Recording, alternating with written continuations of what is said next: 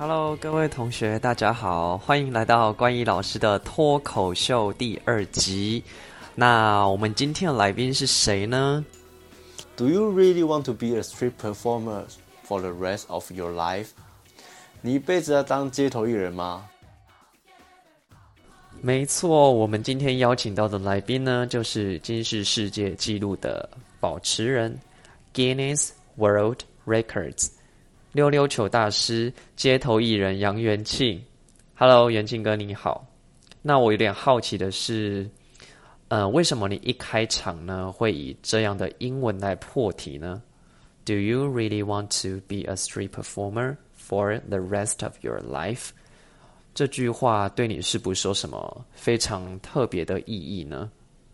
这是我在升上大四的那一年，我爸爸跟我讲的一句。让我到现在还不断去想起的一句话。我是一个乡下长大的小孩，小时候呢，我爸爸、我妈妈跟我阿妈就希望我可以当一个医生，但后来我喜欢溜溜球，然后后来当了街头艺人。当我当了街头艺人之后呢，其实我最早最早只是希望说我可以透过赚钱这件事情来证明说我可以靠溜溜球吃饭。爸爸妈妈，你不用担心我，但反而因为这样子，让家人有更多更多的担心。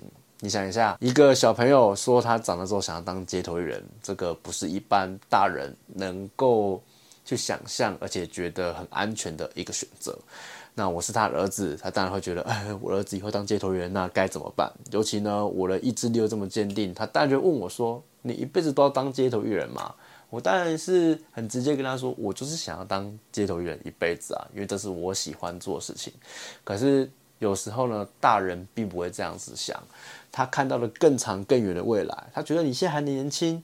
啊，一定还赚得到钱，可是等到你老了之后该怎么办？我就是过去没有这样的例子，我没有一个例子说啊，有谁谁谁，然后靠溜溜球当街头员，然后就就过一辈子。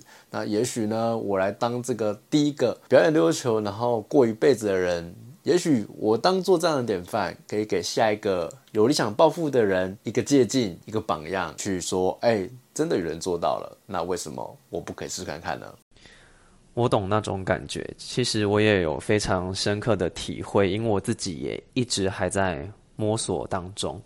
那其实，呃，为人父母的总是希望自己的小孩以后的工作其实是以稳定为主，但是我觉得，到底什么叫稳定啊？这个还蛮见仁见智的，尤其是父母亲他们那一代跟我们现在的这一代，其实我们的价值观是不同的。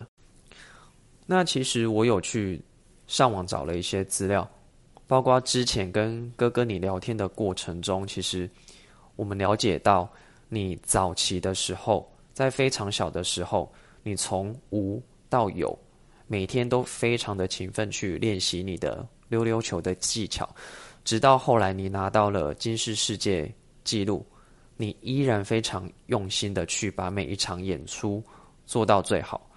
然后依然还是每一天都持续的去练习你的溜溜球的技巧，那一路上看似非常的顺利跟成功嘛，就是你父母亲现在也非常的信任你，对你有所改观。但是前阵子因为有看到新闻采访你，你有提到就是这次的进入三级的警戒，疫情对你的生活带来非常大的冲击，那。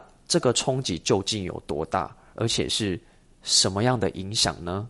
当我觉得一帆风顺的时候呢，这个疫情来了。从去年到现在，其实说实在，我被取消的，不管是表演的场次啦，或者是演讲的场次啊，其实都非常非常非常的多。可是相较国外，相较法国啊、德国或美国我认识的这些线上的表演者，我们真的已经很幸福了。我们至少有差不多将近一年的时间是还能够维持传统。比较原本的生活，那为什么是说传统呢？因为其实，在国外，因为疫情的关系，数位转型的速度非常非常的快，有很多的会议、很多的课程、很多的表演，都已经透过镜头跟荧幕的关系呈现在彼此之间。所以现在算是台湾开始跟上国际时代的一个脚步。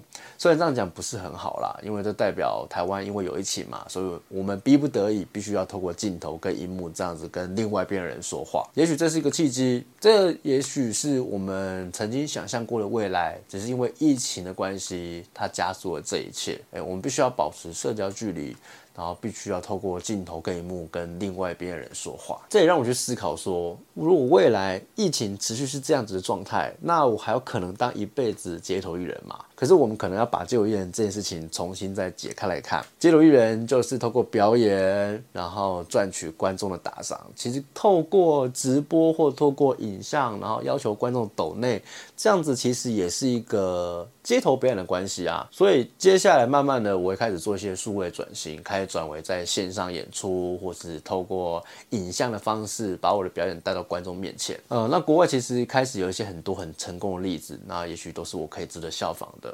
以前可能会觉得这样的效果是不是会大打折扣？因为毕竟现场看表演就是比较震撼嘛。那透过荧幕呢，当然就会觉得，哎，好像少一点什么。可是当未来这东西变成一个趋势，当未来这变成一个常态，变成一个习惯的时候，也许那。就是我能够一展身手的天下了。哇塞，元庆哥哥，你真的非常的正向来看待这一切。但是我觉得你讲的非常正确哦，确实，科技与病毒俱进，那或许现在正是台湾跟上国际脚步的关键，也是一个契机。那这也许是很多人想象中的数位化时代及生活，只是因为疫情加速了这一切。那今天非常开心可以跟哥哥你合作这样子的课程，也是因为疫情，我才设计这样子的课程。这对我来说是第一次。那除了减少学生眼睛的疲劳以外，更希望透过像哥哥你这样子的来宾来现身说法，让同学们明白，疫情下的生活不是只有不便与不安。那在我们的节目的最后，哥哥，你有没有什么要跟同学们分享的呢？好啦，乐观去看待这一切，也希望呢，这次疫情呢，能够让你思考说，如果你真的有一个梦想，未来在这样疫情的情况底下，你该如何找到继续延续你梦想的方法？以上分享。好的，各位同学，我们的节目也来到了尾声。今天真的非常开心，也非常荣幸可以邀请街头艺人杨远清来与同学们分享他的防疫新生活。他勉励各位，在这样子的疫情冲击之下，千万不要被病毒击垮你内心的梦想。小时候，我们学会怎么建筑梦想，那现在的你，也要懂得如何去追逐你当初的梦想。